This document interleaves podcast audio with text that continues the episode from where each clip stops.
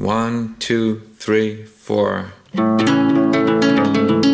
La Cultureta, Rubén Amón.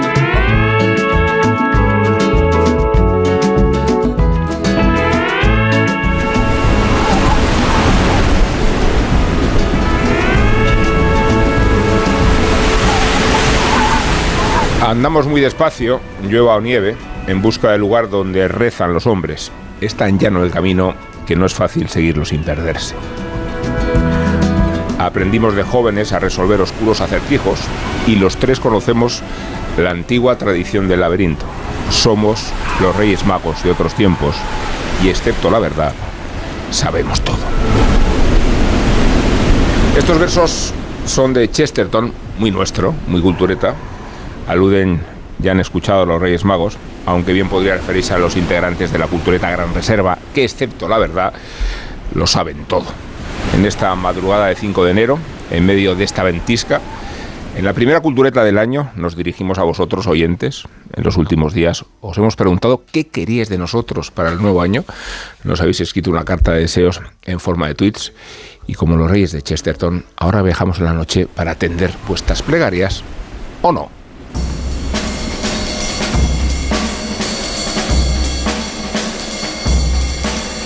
Queríamos comenzar el 2024 haciendo gala de vosotros, oyentes implicados e instruidos. Os hemos preguntado qué queréis que tratemos en los próximos programas y hemos recibido muchísimas respuestas, centenares.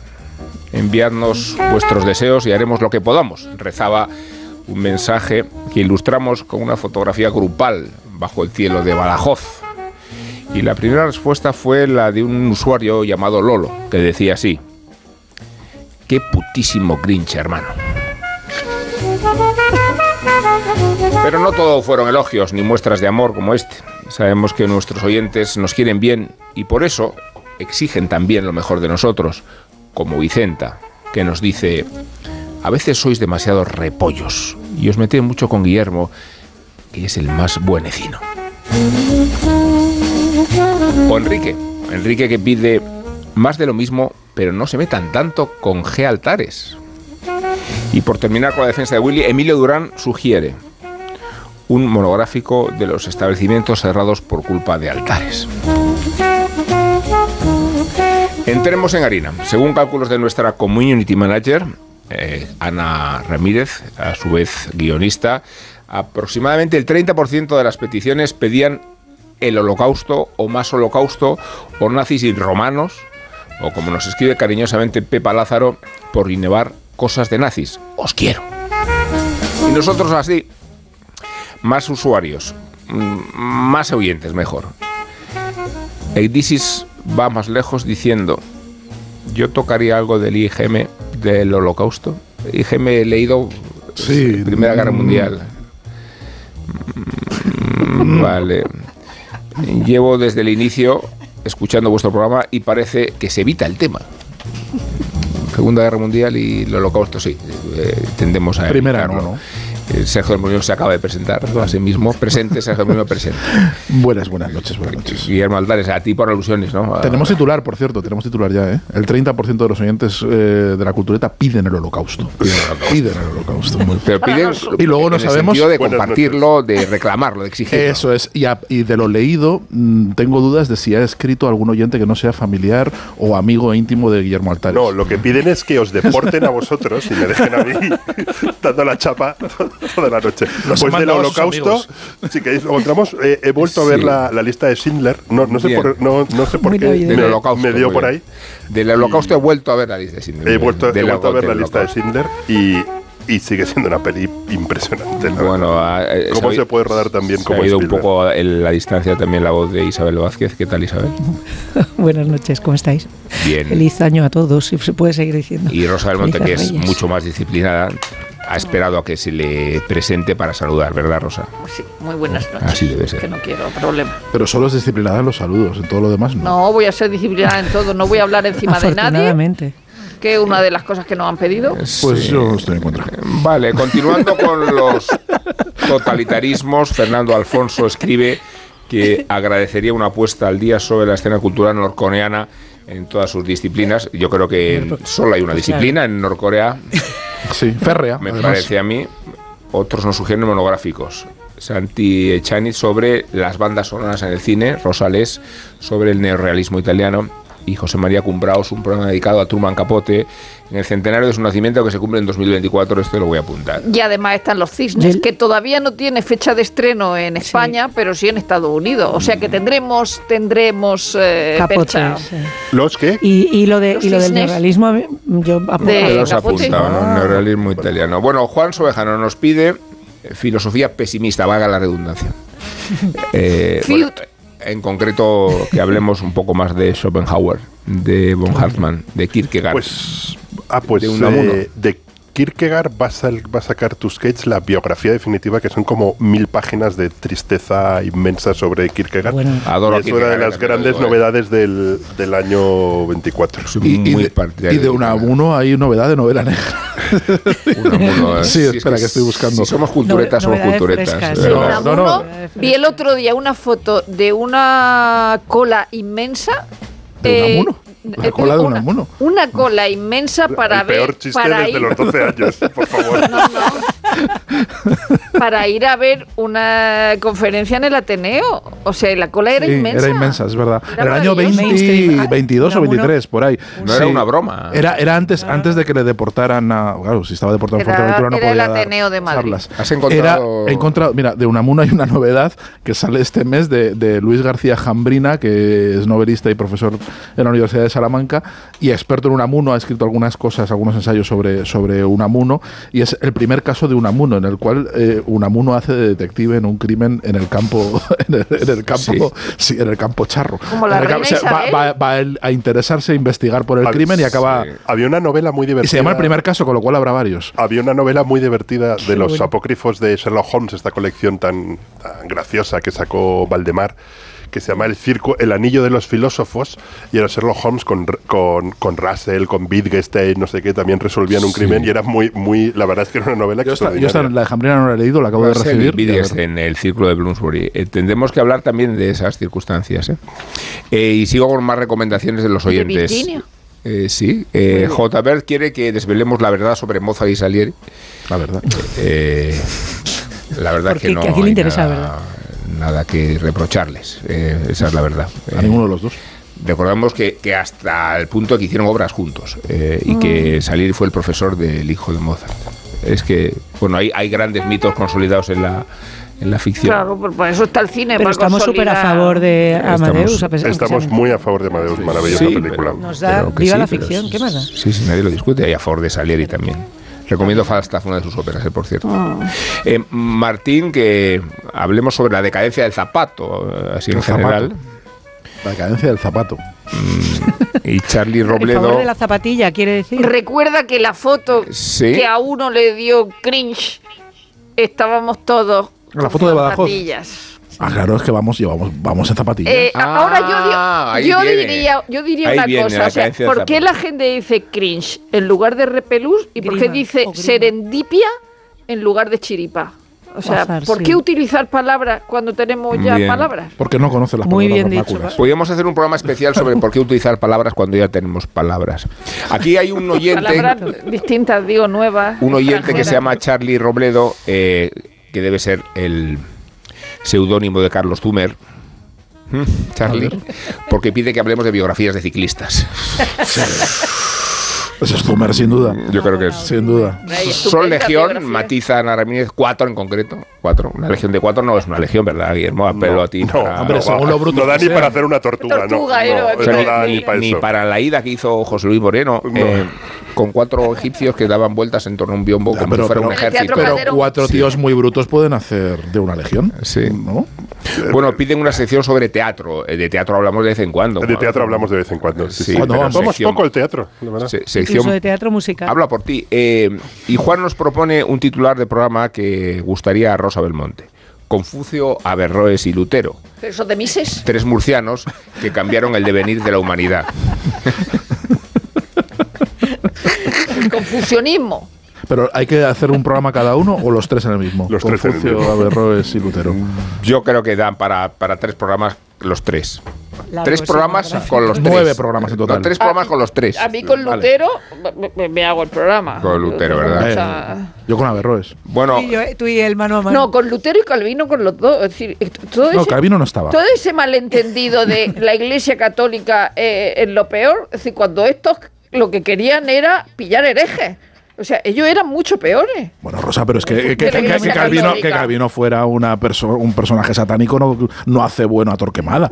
Ni a, Tomás, Moro, ¿eh? Pero que no, que no, estos señores no eran liberales. O sea, que, parece aquí que la Iglesia Católica es lo peor. pero que nosotros, o sea, meternos con la Inquisición no quiere decir que apoyemos a Calvino. Hay que meterse con la Iglesia sin adjetivo. Con, todo en general. Yo no discrimino a la hora de meterme con la Iglesia.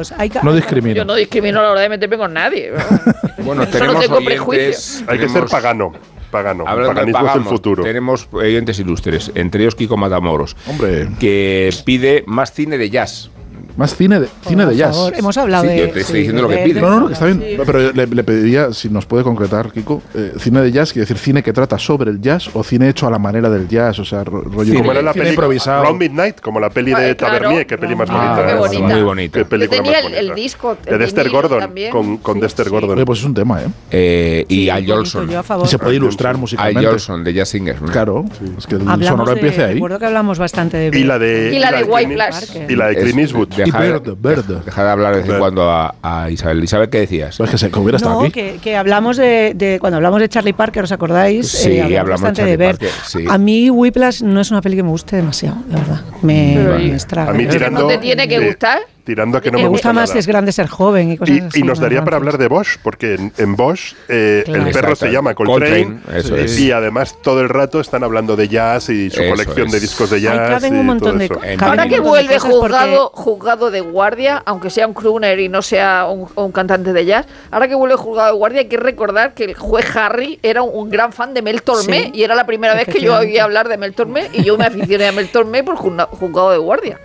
Y, y podemos, eh, por derivadas, podemos irnos por Clint Eastwood, que es gran aficionado, que es el director de, pero que luego, incluso en las películas que él no dirige, tiene, tiene influencia, porque recordad en la línea de fuego que el, que el protagonista, que la peli es de Wolfgang Petersen, no es suya, pero era, era gran aficionado al jazz, estaba tocando el piano prácticamente toda la película. Con Clint Eastwood podemos hacer todos los monográficos, que no hemos hecho ningún monográfico de Clint Eastwood nunca, ¿eh? Muy bien, que como Matamoros con Ni con los 90 años. Tenemos un oyente que se llama eh, Enrique, que dice que hablemos de falsificaciones en el arte, igual mm. os cuento algo sobre el tema, como si bueno, bueno, pues no solo tuviéramos oyentes, sino fuentes de información. Como falsificador el mismo. no te puedo añadir. Podemos hablar de la falsificación de los diarios de Hitler. Sí. Estaba ahí es por fake el, el ¿os acordáis? El, el, falso documental valga la falsancia de, de, Orson Welles. Hay, un libro de Robert Harris. El libro de Robert Harris es, el mejor libro. Eh, el mejor libro de Robert Harris. Aunque no sea reciente, deberíamos hablar de ese libro. Es bueno. Yo que el, que el propósito de no amontonarse está funcionando. Bueno, yo tengo algo que decir luego sobre eso. Bueno, tenemos a un oyente que es además amigo, Javier Ron, eh, de Vitoria. Nos dice que seguro que os siguen ocurriéndose temas que os mantienen curiosos y de buen humor. Ingredientes contra el fanatismo Qué majos. prescritos por Amos Oz. Bien, aquí ah. estaremos para escuchar. Contra, contra el fanatismo. como que tú estás a favor del fanatismo. Yo estoy, según cuáles. Como en, la luz y la oscuridad, como en el libro de memoria. Una historia, una historia de, de luz y oscuridad. De luz y oscuridad, que hizo una versión horrible en cine Natalie Portman. es que eso no se puede adaptar al cine, pero es, el libro, es, un libro inadaptable. El libro qué bonito es. El libro es precioso, pero además es un libro que, cruza mil líneas temporales, cruza. Oye, pero no podemos hablar de la, del libro de los diarios de Hitler ya de aquí toda la noche. El de Robert Harris es, buenísimo. O sea, cómo se engañó a todo el mundo, cómo los expertos eh, eh, eh, se la colaron a todos los expertos. Bueno, se traen, se traen al, al autor autor de, el, primer tipo que investigó eh, los últimos días de, Hitler, cuyo nombre, como es normal, se me ha, se, me olvidó, que fue a, agente secreto que lo investigó y luego escribió un libro y el tipo inmediatamente dice que, sí, que son auténticos y cuando se publican tardan como 10 minutos en descubrir que la cola era eh, comprada en el macro de la esquina. y, y luego tiene estas cosas de, claro, era un mundo en el que no había tanto acceso a cajeros como ahora. No sé por qué me acuerdo de esa anécdota. Y hay un momento en que dicen, tenéis que pagar en cash no sé cuánta pasta. Y de repente dicen, ¿dónde conseguimos una sucursal de un banco abierto para sacar tanto dinero? Y se tienen que ir al aeropuerto de, de, Hamburgo, porque la Pero y además el libro, es decir, no solo habla del, del momento histórico de la falsificación de los diarios y cómo se lo, se lo, lo, cuelan, sino que, claro, habla de Hitler y, por ejemplo, habla de las secretarias de Hitler. Y entonces las secretarias de Hitler eran como todas solteras y decían, pero ¿cómo vamos a casarnos nosotros si estamos casados con el mejor hombre? De... Que se llama Vendiendo a Hitler. En inglés era Selling Hitler y luego eh, tiene otra, tiene eh, otra, no sé si es spin-off pero una parte muy interesante que es los frikis, por llamarlos de alguna manera, en realidad, los nazis que coleccionan los cuadros de Hitler porque la falsificación viene de ese mundo de gente que colecciona memorabilia nazi y los cuadros de Hitler están súper cotizados en ese mundo de, nazis. No, es, realmente... Igual son solo frikis, ¿eh? No, eh, no. O sea, si tú pones un cuadro de, de Hitler en tu salón. es que no, pues igual tienes, algo raro tiene. Igual tienes no puedes apelar, y tienes que decorarlo. No puedes apelar al trazo, ¿no? No, no puedes apelar al, qué buen trazo tienes. Trazo. Uno, uno, de Hitler y otro de Franco, que también era pintor. Que, Robert Harris, es, dicho esto, es, es, un excelente, porque el, el, otro día, justo con Jacinto Antón, no sé por qué, nos dio por hablar de Fatherland, que es la, la, la, la, novela con la que se hizo famosa y luego eso le permitió reeditar vendiendo a Hitler, que es la, la Ucronía donde eh, los nazis han ganado la guerra y empiezan a matar y empiezan a matar a los responsables del holocausto porque no quieren que se sepa. Todo el mundo piensa que los, que los, que los judíos han ido al este, están reasentados en el este, entonces los responsables del holocausto los empieza a matar el propio régimen y está lleno de detalles muy graciosos como que en, en Estados Unidos el presidente Robert Kennedy, el padre que era nazi, el, el rey británico sigue siendo el rey Eduardo que era ah, nazi. O sea, eh, y es entonces la, la, hay una especie de guerra fría, de, guerra fría, pero Europa está dominada por los nazis y era una, una, novela de la cual hubo una versión cinematográfica, que es de lo que leí con Jacinto, que los dos nos acordamos remotamente que era bueno con Roger Hauer y que transcurre, eh, una de las cosas que hace Robert Harris, que se, curró, que se curró mogollón, es que, claro, la novela transcurre en, en, en, Germania, la capital imaginada de Alemania, que nunca llegó a construir Hitler, y en esa película la, la construye, y creo que es Hitler como con 70 años o algo así, que creo que transcurre, ya no me acuerdo si transcurre en el 70 o en el 80 cumpleaños de, de, de Hitler. Pues bueno, para que luego digan que no hablamos de nazis. Robert Harris, dice Gonzalo Visedo que espera que en 2024 Ramón siga tan erudito, como voy a evitarlo, del molino tan afilado, Belmonte tan desopilante, Vázquez tan atrayente, qué voz, dice, qué voz. Y altares tan francés. Eh, vamos, no cambiéis, sugiere. Temas. Altares francés salvo en comida, ¿eh? No habláis mucho de cómic, lo tenéis a huevo con lo nuevo de Paco Roca y Nazis, claro. Eso siempre, en realidad sí hemos hablado de cómic bastante. Y de Paco Roca, en concreto. De Paco Roca, de Nazis y de cómic. Lo nuevo de Paco Roca y... Todavía no lo he leído. Lo Muy bueno, ¿verdad? Sí, verdad. Lo tengo de, las represiones como de Ignacio Martínez de Pisón. Expláyate, es como de Guillermo, expláyate este, en este propósito es una novela gráfica que reconstruye una de las fosas del cementerio de Paterna, que fue uno de los sitios donde más ah. gente se fusiló en la, en la posguerra, y reconstruye la historia de, o muchas historias en torno a la fosa. Arranca con un fusilamiento eh, brutal y muy muy bien contado. Eh, tampoco quiero desvelar todo el tebeo, pero realmente el fusilamiento me impresionó mucho porque muestra un poco la, mm, o sea, la como en parte muchas veces los ejecutores ni siquiera sabían lo que iban a hacer. O sea, son una panda de reclutas que les ponen a esperar en un sitio y les dicen, oye, ¿por qué no se han reunido aquí? No tengo ni idea, no tengo ni idea. Y de repente aparecen unos camiones con la gente a la que tienen que fusilar. Y uno de ellos no apunta, no se atreve a apuntar y el compañero al lado le dice, apunta bien porque no ves que, si les disparas mal, lo que hacen es que sufrir más, les, van a matar igual. Y de las muchas historias que cuenta el TVO, que es todo es una historia real basada en una mujer que buscaba a, su padre, eh, hay una muy impresionante que, es, que está en el centro, que es la historia de un enterrador que salva la vida, era republicano, eh, salva la vida porque tenía un amigo sacerdote y entonces el trabajo que le dan de salva la vida sale de la cárcel y cuando un trabajo dice vas a dedicarte a enterrar a rojillos como tú y le hacen enterrado en el cementerio de Paterna. Y a partir de ahí empieza a hacer muchos favores a la familia, darles información sobre los muertos, les permite ver los cadáveres, eh, les permite, eh, les dejan que le entierren con cosas y por eso han aparecido tanta información en el Centro de Paterna gracias a este hombre que simplemente es, bueno, una historia de, de, bondad, de alguien que de repente tiene que hacer una cosa horrible para, para sobrevivir eh, que es eh, ser enterrador de fusilados, pero por otro lado tiene, empieza a desarrollar una piedad con las familias y ya empiezan a llegar familias de todos lados diciendo usted nos ayuda, usted nos deja ver los cadáveres, etc. Y es un cómic muy, muy bien dibujado, muy bien investigado. Eh, que el otro día escuché una, una entrevista con, con, Rodrigo Terrazas, puede decir bien su nombre, que es periodista. Sí, lo han hecho los dos. Eh, Paco que es reportero del mundo en, en Valencia, Que, ha investigado mucho esto. Y era muy amigo de Paco Roca y tardó bastante tiempo en, en, convencer a Paco porque Paco siempre tenía como un lío de decir, pero ahora no puedo volver a dibujar. Y al final el otro estaba frustrado porque tenía una historia enorme que daría muy bien en, pues, en TVO. Y el, el, el cómic es muy. Vamos, yo lo he leído dos, dos veces del, del tirón y, y, una vez en, en PDF y luego en, papel y me parece un TV extraordinario. Pues hay otro cómic, eh, otro TV chulísimo que nada tiene que ver con eso y que que de hecho de 1916-1917 los primeros dibujos que es Crazy Cat, la, gata loca, que en realidad no es la gata, no se sabe si es gata o gato, pero bueno, eh, aquí no, lo hemos conocido siempre como la gata loca de George, de George Herriman, y entonces eh, la cúpula ha sacado el primer tomo, es decir, creo que los primeros dibujos ¿no? de, del 16 y el 17 y es una historia fascinante porque tiene tres personajes que son el ratón Ignacio, la gata loca, que no se sabemos muy bien si es una gata o un gato, y el, y el policía eh, que persigue al ratón y no, y, no, y no al gato, el perro policía.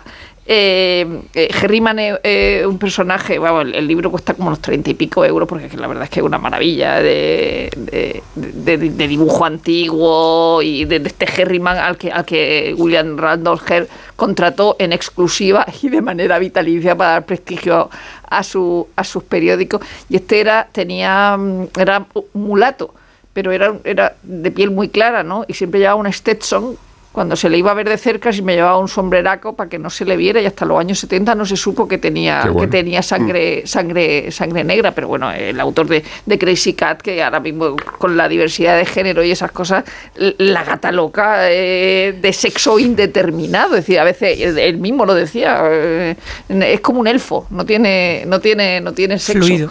Nos pide un oyente aquí que hablemos de Howard Carter, os prometo que el oyente existe y que no es un pretexto.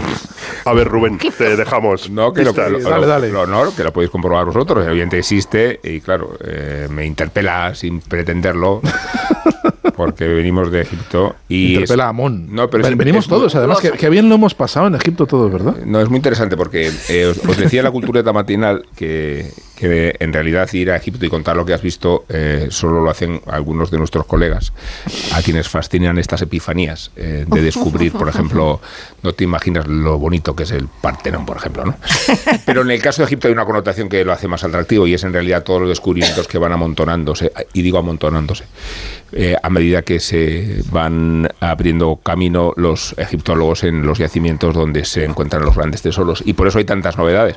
La novedad que tiene el Cairo, la novedad que tiene Egipto es que se va a inaugurar en breve el gran museo, con cinco años de retraso y con mil millones de presupuesto. Eh, diríamos que es una obra faraónica, premeditadamente faraónica, y que tiene como centro de gravedad la figura de Tutankamón. Eh, y es una gran paradoja y es muy interesante contarlo así, porque se supone que Tutankamón eh, iba a ser el menos apreciado de los faraones y se, la precipitación de su muerte condujo a que se le habilitara en una tumba de pequeñas dimensiones y esa realidad le permitió al mismo tiempo preservar su memoria y su, y su tesoro con el paso de los años y en cambio por la reputación y fama de su propia máscara y de los sarcófagos se va a convertir en la gran estrella de ese, de ese museo. Digo, si eh, los faraones aspiraban a la inmortalidad, ninguno lo va a conseguir más que Tutankamón, aunque esa no fuera su, su destino original. Y digo que hay muchas novedades, entre ellas que se van a exponer por primera vez el gran tesoro eh, y en el tesoro lo que destacan, y nunca se habían eh, dado a conocer tanto, son sus armas. y, las armas como expresión de un faraón que tenía una connotación militar que había quedado subordinada históricamente a su fama de faraón niño y a su fragilidad y debilidad. Eh, y lo que piensan los egiptólogos hoy, y digo hoy es hoy, es que eh, pudo haber muerto en el frente, que fue un caudillo militar, y que eso explicaría las pésimas condiciones en que fue eh, momificado, hasta el extremo de que le falta el corazón, que era el único órgano que se consideraba capital para ir al otro mundo. ¿no? Y todo eso son eh, innovaciones y novedades que vamos a conocer con el paso de los próximos días, semanas y, meses a medida que se vaya recopilando en ese gran museo el, tesoro que tiene Egipto descubierto y por descubrir y, digo que eh, sigue siendo estremecedora la visita al Museo Antiguo porque cada vez está más abandonado y deteriorado. Ya lo conocéis vosotros. Y ya os habrá producido una impresión muy desconcertante. Pero sacan más cosas de Tutankamón, porque recuerdo que las salas de Tutankamón eran muy impresionantes. Sí, la sala sigue estando en espera del traslado, pero digo, Willy, que si a la propia precariedad del museo, que parece un gabinete de curiosidades, sin ninguna información, sin ningún criterio, sin ningún orden, y con muchísima sensación de abandono. O sea, hay momias amontonadas como si fuera un tanatorio de cristal y el, mobiliario de madera, la luz, todo lo convierte en muy atractivo, también digo. Yo, yo prefiero un museo así a los museos pedagógicos. En lo que le sobra a Egipto es patrimonio y con tres o cuatro objetos cualquier museo de provincias te construye una visión con toda la pedagogía que es un poco audiovisual que es un poco pesada. Es que si tienes patrimonio no necesitas narrativa, que dicen, ¿no? es apabullante. Es, es, apabullante. Pero si a la propia peca del museo se le añade la provisionalidad de las cosas en tránsito, todavía la imagen es más eh, no, hay, cosas como eso, las, las pirámides, da igual la cantidad de veces que, las hayas visto en imágenes, la primera vez que las ves alucinas, ah. o sea, dices, hostia, esto es impresionante. Luego, a mí en Pero, Perdona, Willy, es que Al-Hawass, nuestro egiptólogo de referencia de cabecera... Que también lleva un... bueno, no lleva un extenso, pero sí, lleva un sombrero. Lleva un sombrero, eh, sigue buscando y encontrando eh, pirámides. o sea, hay yacimientos donde la arena con el paso de los años, de los hilos y de los, pues, pues ha, servido para proteger. Claro, que se lo digan Indiana Jones, que descubre una ciudad entera que es lo, más realista de toda la película. O sea, realmente puede haber ciudades enteras. O sea, yo creo que Karnak hoy, por ejemplo, es más grande que Pompeya. Sí seguramente. Como espacio arqueológico. Eh, y estamos hablando de una ciudad. Eh. Rosa va a ir dentro de poco, eh, y, no es en, y, no es en Karnak, es que no me acuerdo dónde es, si no lo, buscaré sobre todo para cuando vaya Rosa, que entras en un templo y existe la certeza de que Alejandro Magno estuvo ahí. O sea, es un templo que existe la absoluta certeza de que lo visitó Alejandro Magno. Y recuerdo que cuando entré, me parece una chorrada, pero me impresionó mucho. Digo, estoy en el mismo sitio donde sé que hace dos mil años estuvo... y los grafitis de los emperadores, estuvo, Estuvo Alejandro, Alejandro Magno, lo cual da una idea de la densidad histórica de Egipto, incluso cuando Egipto dejó de ser el, gran imperio, el gran imperio que, era. Mm. Y no, no, es... Eh, es, eh, y luego lo grandes que son unos templos. la, magnitud y es cómo moverían esto. Y, y hablamos esta mañana de los de los museos egipcios por medio mundo y luego hay otra cosa que son los obeliscos, que hay en, Roma hay no sé cuántos obeliscos. la Plaza de la Concordia. Y, esa historia de cómo trajeron la Plaza de la Concordia de París con su obelisco, o sea, en medio mundo hay obeliscos Lo que es maravilloso es que uno lo haya en la Plaza de San Pedro. O sea, a, mí que un obelisco egipcio traído por, por Nerón, esté en el centro de la cristiandad y en un lugar que se llama Vaticano, que es un dios etrusco, me parece que es la mejor asimilación religiosa. Y el obelisco es el elefante, que es, que es tan, bonito, que está detrás del, está detrás del panteón. Está, es que es el nombre maravilloso, porque es un obelisco con un elefante en efecto, que está en Santa María Sopra Minerva. Sopra, Minerva. Que quiere decir Santa María sobre Minerva. Sobre Minerva. En esa, iglesia, en esa iglesia maravillosa que hay un, hay, hay un, un Cristo de, de, Miguel Ángel que es maravilloso porque es un Cristo que está eh, con la cruz a punto de subir al Calvario, pero está es un Cristo chulapao. Es un señor. Es un Cristo joven. Es un Cristo joven y un, Cristo romano, pero romano de la época. Un, Cristo que, más que humillado y, fastidiado por tener que arrastrar su cruz, realmente está mirando con desafío y, con chulería a todo el mundo. y luego enfrente, enfrente está la tienda donde se visten los, los papas, ¿no? Donde sí, hay una sastrería. pero, lo que decías de, la extensión, de, la extensión de, la fascinación por Egipto, de, no solo en los objetos, eh, se han encontrado un montón de inscripciones de, de, la Hispania romana y que están mezcladas con caracteres que se supone que eran eh, de las lenguas preromanas, iberas y demás, donde aparecen eh, menciones a, Osiris y donde aparecen referencias a cultos, a, cultos eh, egipcios que se habían difundido por todo el Mediterráneo, que los romanos lo habían difundido por todo el Mediterráneo, ¿no? Siempre ha causado mucha fascinación y siempre se han visto, aparecen en el lugar menos pensado, aparece una referencia a, a un jeroglífico jeroglífico, alguna cosa que está, que, bueno, luego los, los conspiranoicos de lo paranormal dicen, pues estos son los mismos extraterrestres que construyeron las pirámides, vinieron aquí y dejaron, y dejaron el graffiti. Es la, crónica, la crónica extraterrestre que eh, el, el cuchillo que tenía Tutankamón en su tumba, aferrado a su pecho y convertido en la expresión militar del propio faraón, eh, tiene tal contenido de níquel que hace imposible que sea eh, terrestre, pero no porque eh, lo trajera un marciano, sino porque un meteorito eh, que, golpeó la zona interesada eh, tenía hierro en su contenido y, de ese de ese meteorito sale el hierro que se utiliza que se utilizó para forjar el, cuchillo de Tutankamón. O sea, es verdad la, la leyenda extraterrestre, pero en estos términos. No, es que vinieran algunos marcianos a, a afilar el cuchillo de Tutankamón. Eh, más, cosas dicen los oyentes. Si te parece cansado esto. No, no, me parece bien. Me parece bueno, pues si te parece cansado, mira, que entre Nacho y Bernón y, volvemos, de verdad. Yo es que no puedo hacer el programa en estas condiciones. Es el primero del año, por favor. a ver qué dice Ibernón, pero vamos. Te estás hinchando a comer langostino, gamba plancha, polvorón, piña en la brasa, cordero paletilla, bizcochos de soletilla, mantecadas de astorga mojadas en sopa de marisco, bolas de coco rellenas de orujo miel, caña de lomo, lomo de orza, etcétera, etcétera, etcétera, en salsa verde.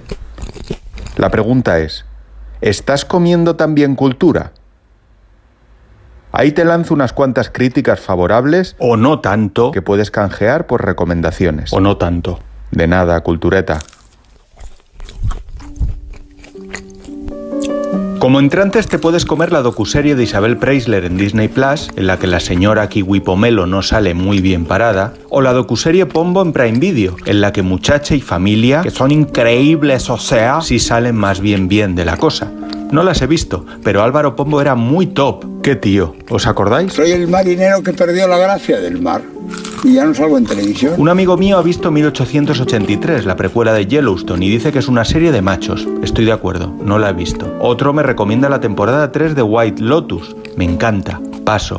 Por cierto, también en HBO no podéis perderos a John Turturro nivel leyenda máxima en The Night Of. Colosal de verdad. Cuando la veáis, me la contáis. Yo me voy a empezar un libro que me han regalado de Charlie Munger. Media manga, mangotero. Librillo de consejos para saber invertir y saber vivir de mano de la mano derecha de Warren Buffett. Para forrarme y en consecuencia para dejar de ser colaborador de la radio que me encanta pero oyes. Berlín de Netflix me ha interesado mucho, pero no tanto como para verla.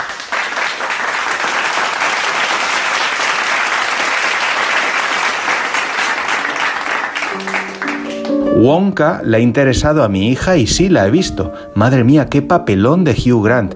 Cómo está de linda y de estrella emergente Cala Lane. Y qué bien canta ese muchacho chocolatero. Sorry, noodle. I guess I got carried away. Sorry, noodle. En Noes me dicen que no vaya a ver Rigoletto en el Real, que la puesta en escena y el guion son demasiado modernos para mí. Me planteo ir y que me guste, porque en 2024 quiero ser vanguardia. De momento la super recomiendo. También lo nuevo de Fargo, la serie, porque hereda el imaginario de los Cohen para construir tramas y más tramas alrededor de personajes extremos de la América profunda. Y muy bien Don Draper ahí. Sé que a veces he demostrado lo contrario, pero admiro tu trabajo. De lo que no he visto recientemente, la última de Ken Loach, que no me decepcionó, lo cual ya es mucho decir, y Fallen Lips de Aki Kaurismaki, que es maravillosa. Mezcla romance, cinefilia, alcoholismo y algo de mambo italiano bajo los cielos finlandeses, dice fotogramas. Además, anoten la surcoreana Decision to Live, un sugerente thriller policial y romántico que entra muy bien sin guarnición, y, sobre todo, el docu Orlando, mi biografía política de Paul B. Preciado. ¡Wow! De verdad, flipante y muy, muy necesario. Para mi amigo Rafa es la peli del año y él ha dado la vuelta al mundo como tres veces, ¿eh? O sea que cuidado, yo me fiaría de Rafa, ¿eh? Ahí lo dejo. A los que lo hacéis porque tenéis una ilusión que no os cabe en el cuerpo. O porque sabéis que contribuís a que las personas que se quedan ciegas cada año tengan el apoyo que necesitan. A todos los que jugáis a la 11, a todos, ¿eh? Bien jugado. Porque cuando jugáis a la 11, hacéis que miles de personas con discapacidad sean capaces de todo. A todos los que jugáis a la 11, bien jugado. Juega responsablemente y solo si eres mayor de edad. ¿Oyes eso? Son nuestros 21.000 propietarios recibiendo el aviso de que hoy ya han cobrado sus rentas. ¿Cómo lo hacen? Muy fácil. Alquiler Seguro te garantiza el cobro de tu renta el día 5 de cada mes. Alquiler Seguro hace todo por ti. Ayer, hoy y siempre Alquiler Seguro.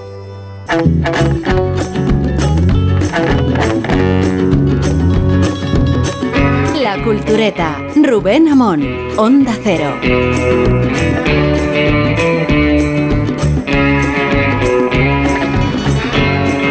Seguir leyendo mensajes, pero como a Sergio no le gusta. Pues no, a mí me encanta. No, no. Me encanta. Me pregunto dónde está Isabel, qué ha sido de ella. Mm, ¿Sabes dónde estás? Estás en Badajoz, ¿verdad? Estoy en Badajoz. Allí se hizo nuestra fotografía. Es una fotografía de grupo extraordinaria, la del ¿no? Sí, sí. La podíamos utilizar para nuestro próximo disco. Quedaría muy bien. ¿no? Además tiene sitio en el cielo para poner el título y tal. Sí, sí. Está muy bien. Sí, Parecemos el consorcio. Somos un cruce entre, somos, parece, sí, es un cruce entre Mocedades y Medina Zara. Y puedes ponerle el sello. Es verdad. Puedes poner el sello de solo versiones originales. Eso es. ¿Qué, qué, temas, ¿Qué temas, qué temas eh, cantaríamos? Que lo pidan los oyentes. Que ¿Qué temas cantaríamos? Pues lo que pidan, lo que pidan. Claro. Sí, lo que sea. Sí, sin criterio. un área o algo así tienes que. Yo lo canto todo a mal, o sea que. Yo, por cierto, estaba escuchando a Ibernón, yo a favor del, del Rigoleto que ya, ha acabado. Sí, Rigoleto es no puede ir a verlo. Me ha gustado mucho, mucho, mucho.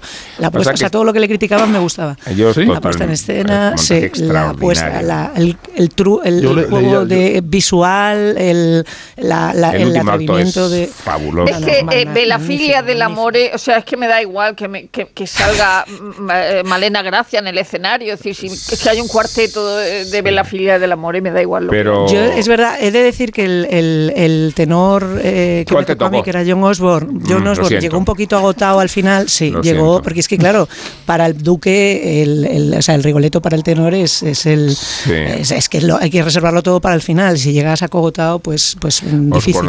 A pesar de eso, sí, a pesar de eso, el, el, rigoleto, el barítono fantástico, que era King Kesley, y, em, y, me encantó, la puesta en escena me encantó, me, me, pareció una de las, pero de los mejores que he visto en... Era el debut de Miguel del Arco en la ópera, eh, en, con, a, gran escala y ha hecho un trabajo extraordinario.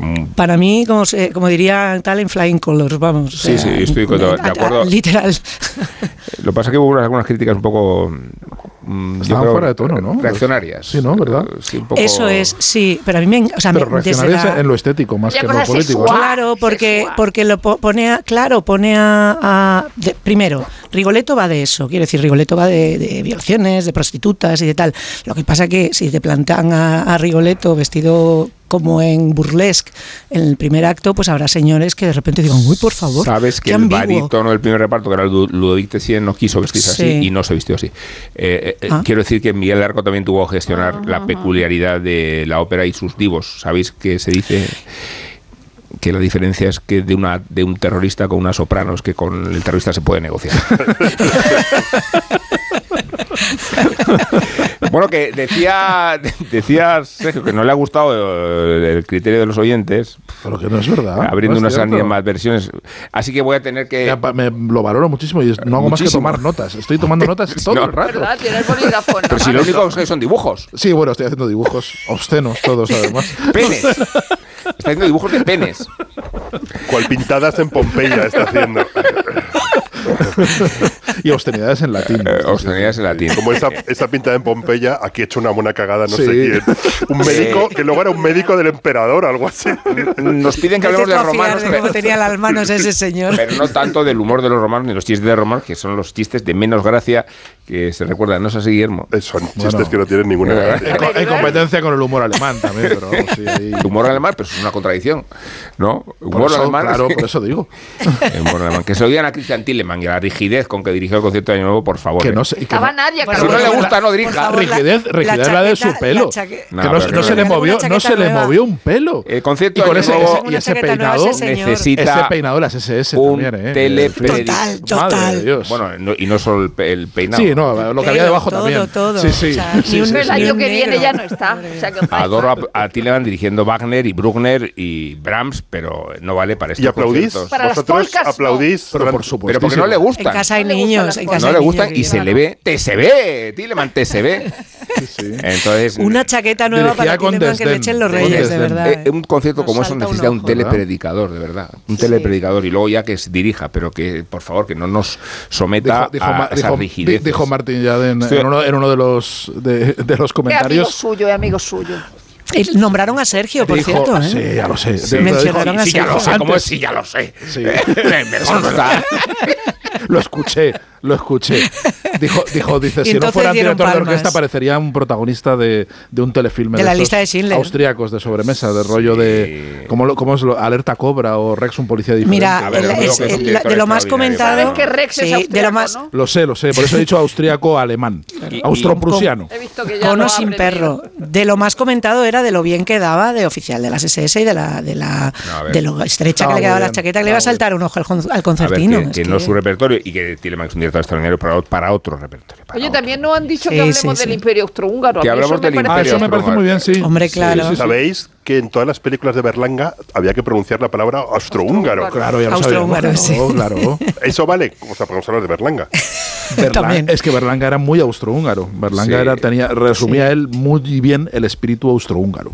Pero sí, el, el, se, nos ha, se nos ha aparecido el espectro de Carlos Alsina. Sí, ha aparecido Carlos Alsina por el pasillo. Pero, pero levitando, ¿no? En una, en una, actitud inquietante, ¿no? Montado, montado en gambones, sí. Y saludándonos con un poco de ademán pontificio. Sí, como decía, decía Rosa esta mañana con la misma displicencia que, que, el Papa está muy gordo. El que suele. Está gordísimo. Está muy gordo. No, no, es que he ¿eh? visto fotos. Además, venía en la prensa de esta mañana. o sea, de frente, de frente y de espalda y de una dimensión. Parece un paso de Semana Santa. Parece un paso de Semana Santa. culo, todo, todo es enorme, enorme. No se mueve. O sea, la tela que se tiene que gastar en ese ropaje. Es, es el Papa inmóvil. San Francisco el Gordo va, a terminar siendo, ¿no?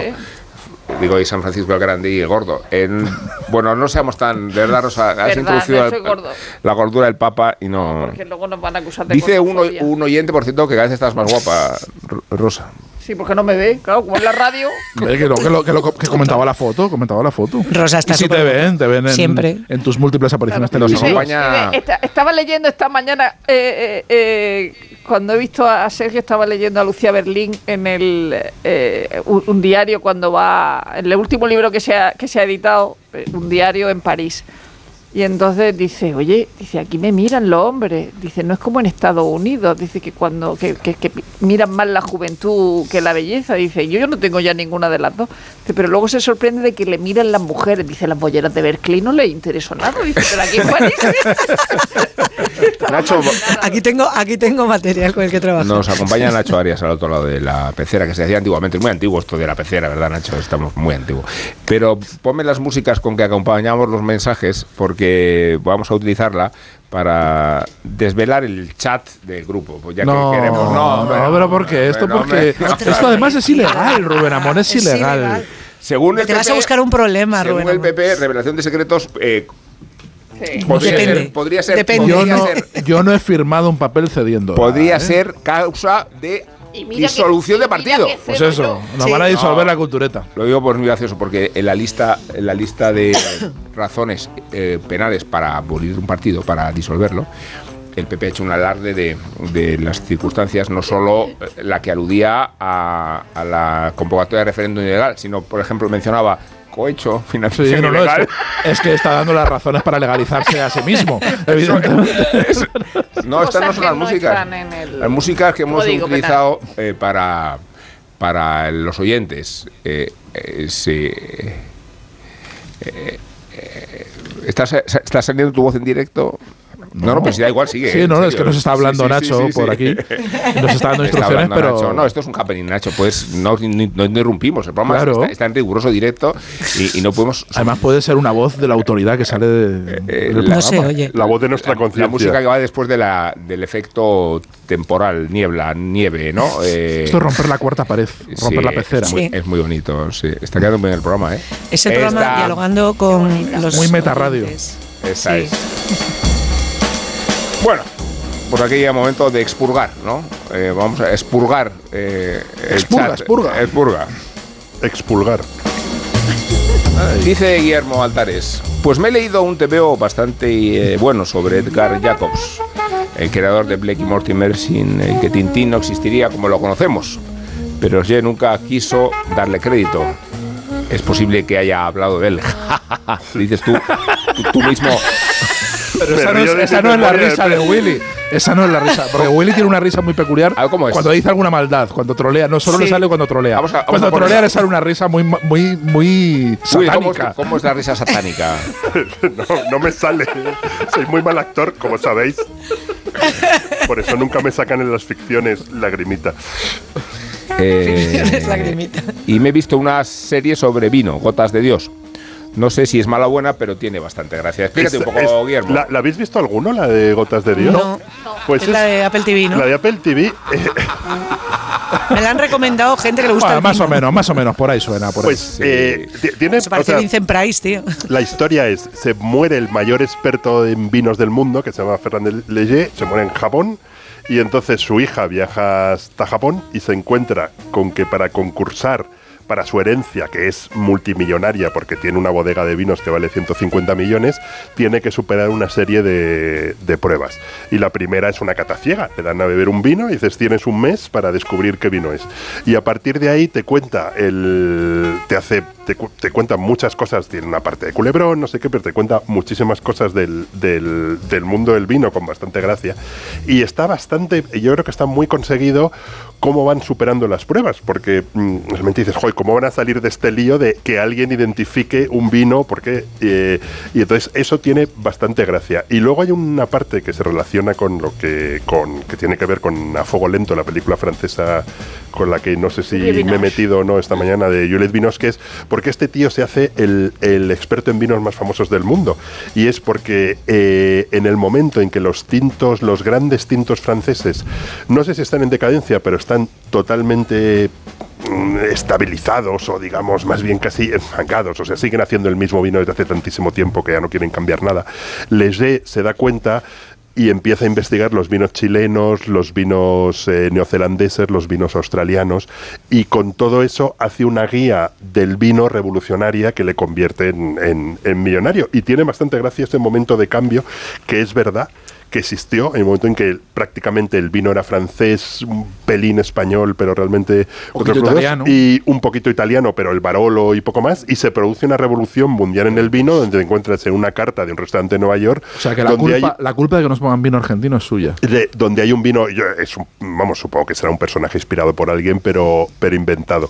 Y luego tiene otra parte que transcurre en un, en un viñedo cercano a Viñón, lo he descubierto que es cercano a Viñón. O sea, por... du Pape, esa es la zona, ¿eh? yo puedo morir, ¿eh? Sí, pues eh, tiene, entonces tiene para los... la, gente a la que le divierte Japón, eh, que no sabe nada de vino, pero le divierte el mundo del vino y, le, gusta a Francia, la serie es bastante divertida, creo. Creo que es bastante divertida. No, creo lo voy a apuntar. No, no, por lo menos es, es gotas. Eh, una cosa, eh, gotas, sí. se llama, se llama Gotas de Dios. Gotas de Dios. Por lo menos no se parece a ninguna otra serie que haya visto, que para mí ya es una ventaja. Y luego lo, el TVO de Eduard Jacobs. Eh, Eduard, Eduard P. Jacobs es un personaje absolutamente fascinante, era un tipo bastante raro. De hecho, el, capitán Haddock se, se, inspira en él. Y es la persona que le ayuda a Hergé a modernizar Tintín. O sea, eh, Hergé sale de la Segunda Guerra Mundial con un Tintín en blanco y negro, marcado por, por su, bueno, no su colaboración. Marcado por su infancia. Pero sí por su. porque nunca dejó de publicar en un periódico colaboracionista, muchos otros se Eso se llama colaboración. Hergé. Básicamente, quiero decir, o sea. está costando, o sea, claro, articularlo. Es que, con Hergé, con Hergé, Willy se pone a. Hacemos excepciones. No, pero si ahora le iba a poner a parir, pero, pero técnicamente nunca le condenaron por, porque una cosa es colaborar. Porque era ayudando a deportar porque el juez Porque el juez era como tú. Porque el juez era como tú. ¿Sabes? Por, es por acción o por omisión. pero ¿cómo, o por omisión. ¿Cómo vamos a condenar a Hergé con lo que nos gusta? una cosa es ser colaboracionista, en plan dar nombres de judíos o de la Tarana Frank, y otra cosa es seguir publicando en un esto. Entonces, Edward Jacobs le ayuda a, colorearlo, se inventa el amigo personajes, de los ¿eh? cambio... Tintín en Nuremberg. cambia la historia y, y Hergé fue tan profundamente miserable que pese a que Jacobs, y eso lo cuenta muy en el TV, se lo pidió muchísimas veces, nunca quiso eh, confirmar poner, con él ni poner con la colaboración de Jacobs, jamás puso a aparecer. Así que al final Jacobs se invertó dos personajes que se llaman Black y Mortimer, que son unas investigaciones bastante insólitas y muy divertidas, que publicó muy poquitos TVOs, que publicó muy poquitos TVOs, pero que sigue vivo hasta ahora porque hay toda una tradición de continuar, de continuar Black y es, maravilloso. Y el, y el TVO sobre la vida de Jacobs está dibujado como Black y Mortimer. Ah, pues mola, imitando el estilo de, Black y Mortimer. Es que nos han pedido también que demos títulos. Sí, sí, lo tengo apuntado. Edward, Edward P. Jacobs, el soñador del, apocalipsis. El soñador También digo a los oyentes que nos recuerdan o recriminan o restregan en algunos casos que no damos fe de nuestros testimonios de lo que leemos, vemos o escuchamos, que hay una, lista de la una compra, lista de la compra eh, a disposición siempre por iniciativa de nuestra guionista, que es, ha sido quien ha tenido la idea de publicar vuestros mensajes.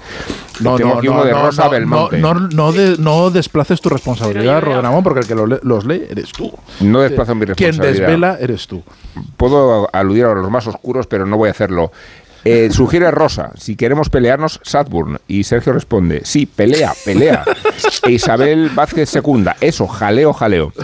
Bueno, pues entonces hablemos de Sadburn. Eh, Rosa, esta es una serie que... es una película, larguísima, larguísima película. Es una película que se hace como una serie... tiene una pinta horrible, ¿no? sí, y es horrible, sí. Pero Sadburn es la película de Emerald Fennel. Eh, o sea, Emerald Fennel es la... Nacho, Nacho Arias dice que mola mucho Mola mucho. La directora de una joven prometedora que tanto nos gustó, esa historia de esa venganza tan extraordinaria. Película. Y entonces Emerald Fennel, que Por eso como ya ha dicho, eh, eh, señorita en una menea, o sea, que ella, ella, es de la parte de los ricos, ¿no? Pues hace una película una especie de, de retorno a Bryce Head mezclado con Yorgos Lantimos. Y con Crepúsculo. De hecho, de hecho sale sobre todo no y sobre todo porque el protagonista es Barry Keoghan, ¿no? O como demonios se diga. Y, y, entonces un personaje bastante inquietante que tiene un amigo rico y que va a esa casa del amigo rico. Entonces es verdad que muchas cosas son gratuitas y que la película parece que se hace como para, mira que voy a dar la campana con esta película, ¿no? Entonces eh, eh, eh, Rosamund Pike dice cosas como, como de pronto que es la madre del, del niño rico. Dice, yo fui lesbiana por un tiempo, pero al mm. final todo era demasiado húmedo. Los hombres son secos y adorables.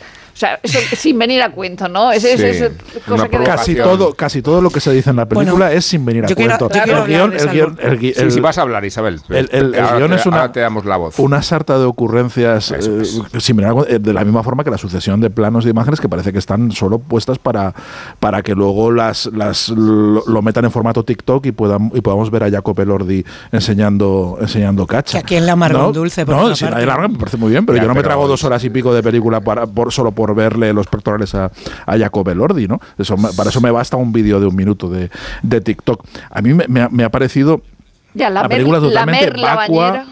Sí, o sea, Rubén no ha llegado al momento de lamer la bañera. Con una historia, o sea, con, un espíritu un espíritu adolescente, eh, pero, pero muy adolescente y muy tonto de, de adolescentes de 30 años, que son los adolescentes de ahora, claro, evidentemente. Ahora la adolescencia es muy posterior, ya no son de 15, ahora son de 30.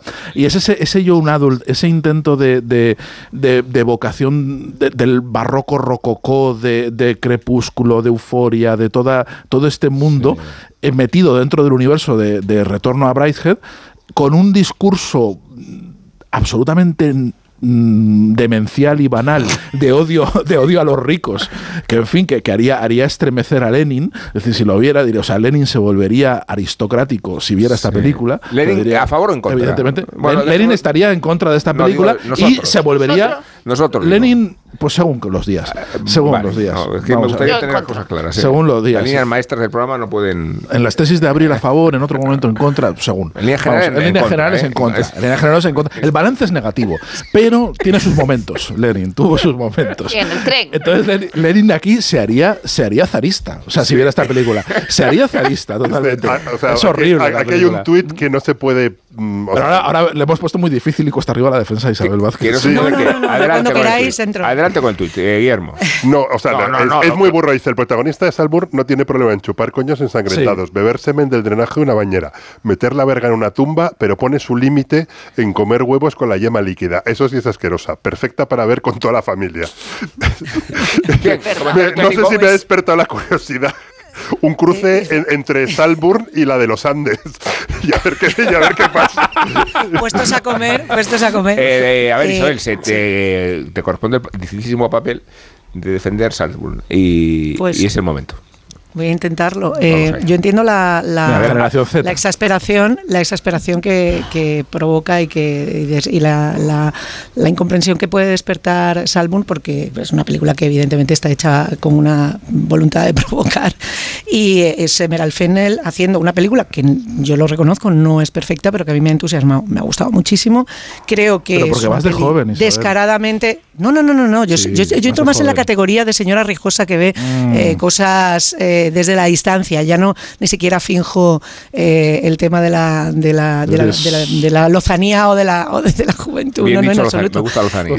lozanía es una palabra que intenta desmentir su espíritu de, acercamiento a la generación Yo estoy más cerca ya de la señora del visillo y de hoy, hoy, hoy, hoy, hoy. Pero es una peli profundamente guarra. Es una película descarada, es cerdísima, es muy vulgar, te digo. Y, y, además, lo que más me gusta es que, es que va a diestro y siniestro. No estoy en absoluto de acuerdo con lo que decía Sergio de que Lenin fuera a, ponerse, o sea, a convertirse en zarista si la viera, porque aquí hay para todos. El protagonista es un ser eh, abyecto, que tiene, no, es ni siquiera abyecto, es vulgar. Es una persona, cuando tú piensas que va a tener un secreto retorcido, lo que tiene es una casa en una lo que un pene muy grande.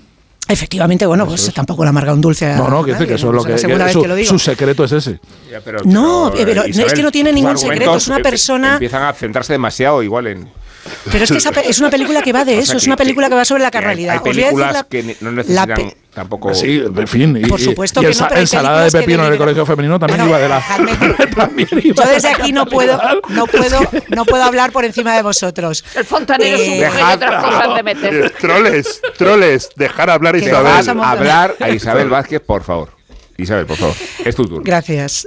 Eh, la película es la película, eh, que a lo que homenajea realmente estaba dando Rosa con acierto, las referencias del talento de Mr. Ripley, o de, sobre todo de Retorno a Brycehead, pero la película a quien mira realmente es a Teorema de Pasolini, es una versión actualizada de Teorema, que es un adenedizo, uno más, como Tom Ripley, como, como Charles el... el, eh, ¿Cómo se llamaba el apellido? Charles el de Retorno a Brycehead. Bueno, Manson. Eh, eh que va Raidel, efectivamente, que va a, bueno, que va a ver, a, ver, que va a vivir con los ricos.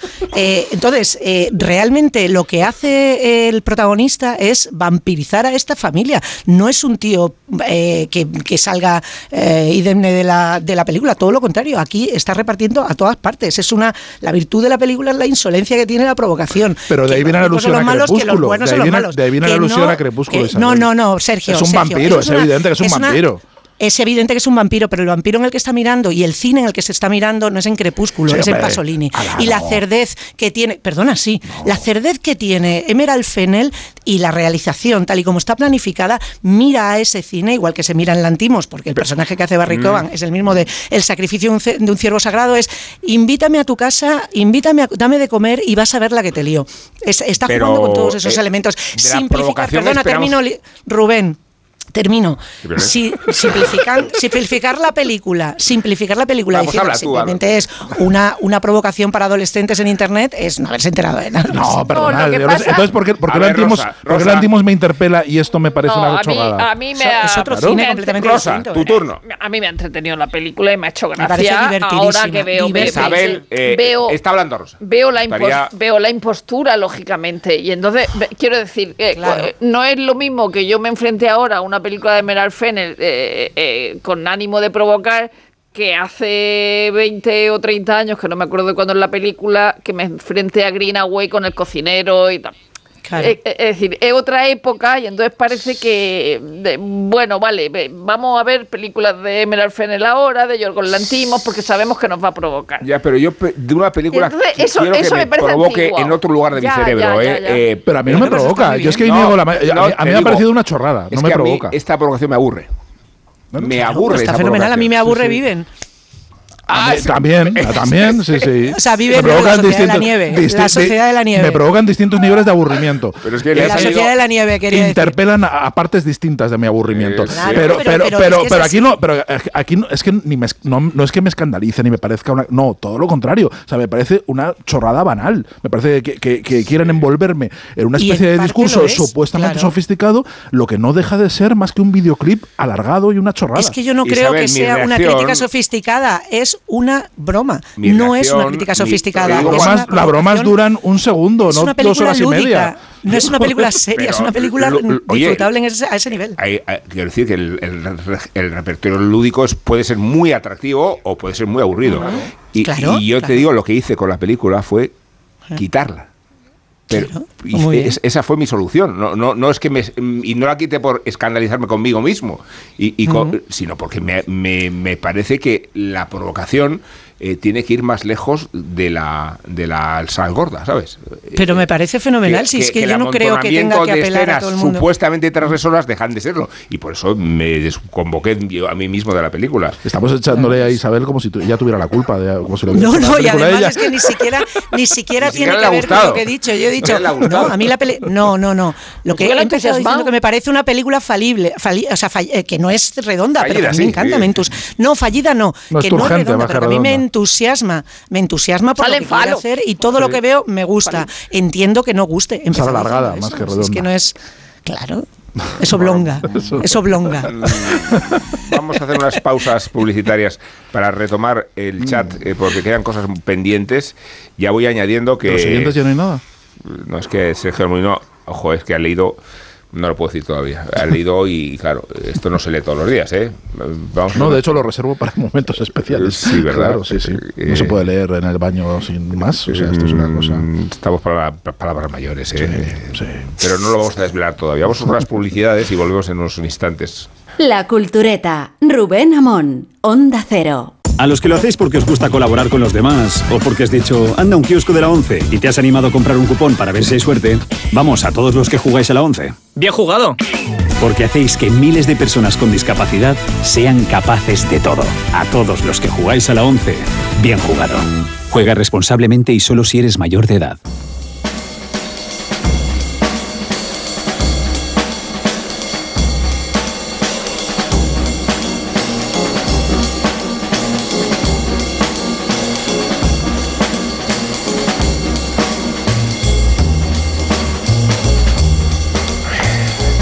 Hemos cebado. Hemos cebado eh, este mensaje de. de verdad. ¿Qué pasa? Qué vergüenza. Nos hemos cebado. No, no, no, que qué vergüenza leer los mensajes privados. es una... Bueno, lo que voy a leer desde ese Molino, pero tampoco va a comprometer tu. No, no, no. Bueno, a saber. Bueno, no sé, no sé qué vas a leer.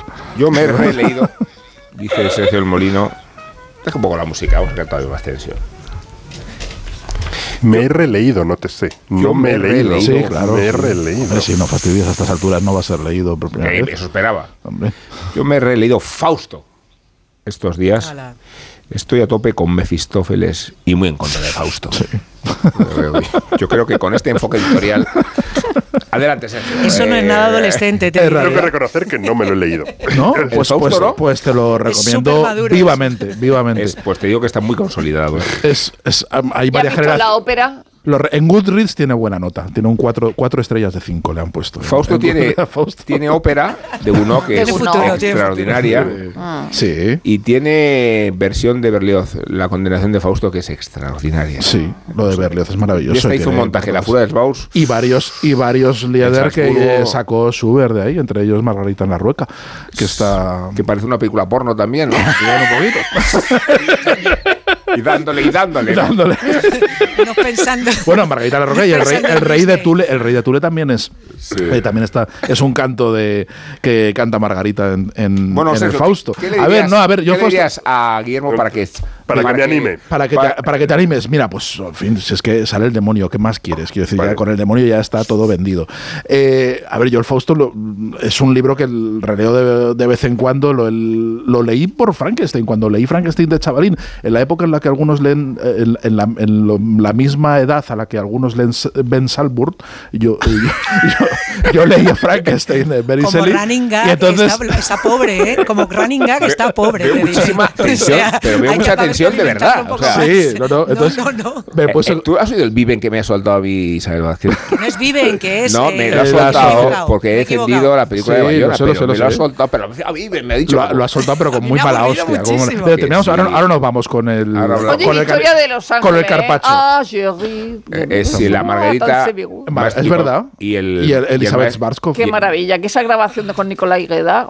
Mira que quiso. Schubert sí que quiso hacer. Fue un Fausto. Schubert quiso hacer todo el Fausto y no le, no le dio de sí. Y, cuando le mandó Margarita en la Rueca la, la partitura a, a, Goethe, Goethe pasó de él. Dijo, pero qué, qué mamarrachadas. Y aquí el único que hace cosas buenas con, con, mi literatura es Mozart. ¿Usted quién es? Imbécil. No le dijo. O sea, tenía un criterio también musical que, en fin, por lo menos lo tenía en lo literario. ya que no todo lo demás. Tres razones para Sale, sale, el, sale el demonio. Es, es, un, es un libro también bastante cerdo. Una cosa que me he dado cuenta en esta, en, en, esta relatora, yo la última vez que lo leí fue cuando escribí contra la España vacía porque hice unas, una figura que llamaba el pijo progre, en el cual le daba una genealogía fáustica. Digo que, que realmente el pijo progre eh, es mm, una, una, figura que va surgiendo, eh, tiene varias reencarnaciones culturales a lo largo de la historia y la primera es Fausto. Viene de Fausto, ¿no? del señor que está con barba y rejuvenece porque le aparece el diablo y le vende, y le vende su alma. Y, lo que me estoy dando cuenta en esta lectura es que hay muchas más guarradas que, no, que me habían pasado inadvertidas. Hay un momento al principio del, del Fausto de la, de la primera parte en el que salen, eh, está Fausto con su estudiante, todavía antes de que recibiera Mefistófeles, paseando por la ciudad y se encuentra con unos estudiantes que están mirando a las, eh, a, las señoras que van paseando por el, por las señoras y las chavalillas que van paseando por el, por, por creo que es Leipzig, entonces, sí, es, Leipzig, ¿no? Cuando cabe luego la, en la taberna de Ausenbach. Y, y, se fijan en unas niñas muy pijas, muy, unas, unas doncellas muy bien paradas. Dijo, mira qué, qué interesantes estas mozas y demás. Y le dice el otro, dice, no, no, no, no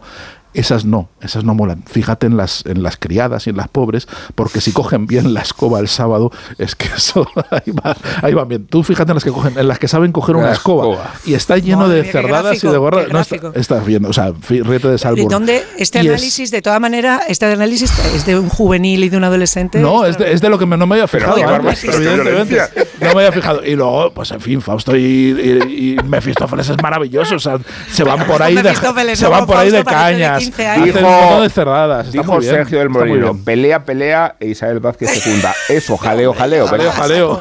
Qué bárbaro. Yo no recuerdo una tertulia tan violenta, ¿eh? O sea, que tú, eh, Isabel, entre Fausto y Salbun, te quedas con Salbun, sin ninguna duda. Te parece mucho mejor. ¿Y que, tus palabras, no las No, no, lo estoy viendo, lo estoy deduciendo. O sea, yo, Sergio, lo, único. yo, no, hablo de Fausto, hablo de tu análisis de Fausto. no, solo estoy diciendo lo que he visto en esta lectura, que no me había fijado. No tiene nada contra te tiene todo contra ti. ¿Has visto escobas? He visto escobas y señoras que cogen escobas. Y no eran brujas. sin, sin pretender faltar el respeto a nadie, pero digamos, si quieres convencerme que lea a Fausto la idea de que me vaya a engullir un tocho, que no es un tocho, un tocho alemán, eh, no, no, porque es guarrindongo. a ver, Willy, que no es un tocho, está escrito en verso, está todo, se lee, pero vamos, se lee como agua. es, es hay una traducción de, de, de, Valverde maravillosa y hay varias traducciones al español estupendas que vas a disfrutar un montón. No, no, es una lectura muy grata, es una lectura de verdad muy agradable, mm, por momentos divertida eh, y con, en fin, con la que tienes además múltiples capas y te vas a meter, eh, en fin, eh, ¿qué vas a vender? Vamos a meter el, vamos a vender el mito de Fausto a estas alturas, vamos a saber. O sea, no lo te vas a ver. la posteridad. No lo necesita, evidentemente. Y es, pero es una lectura muy grata, no es en absoluto un ni tocho, la recomendación de Sergio ni de la resistencia de Willy va a depender del futuro de Fausto. De Fausto no, ni no, del propio Goethe. Ni las óperas que le quedan por hacer, ni las películas, ni las reencarnaciones del mito. Algunas de ellas han aparecido en Los Simpsons. ¿no? Mm, Pero sí. ha aparecido todo, eso no tiene mérito. Y Rosa, eh, ¿de qué nos quieres hablar en líneas generales? yo, yo Porque ha salido eh, con muchísima veneno, muchísimo veneno. Eh, Isabel Vázquez ha mencionado la película de Bayona, porque yo la he defendido por entusiasmo esta mañana. Yo, me parece bien que se, despiste, se desvíe la, la furia de Isabel que se desvíe hacia se ha ti. Estrenado, se ha estrenado. Pero qué furia. Se ha estrenado en Netflix.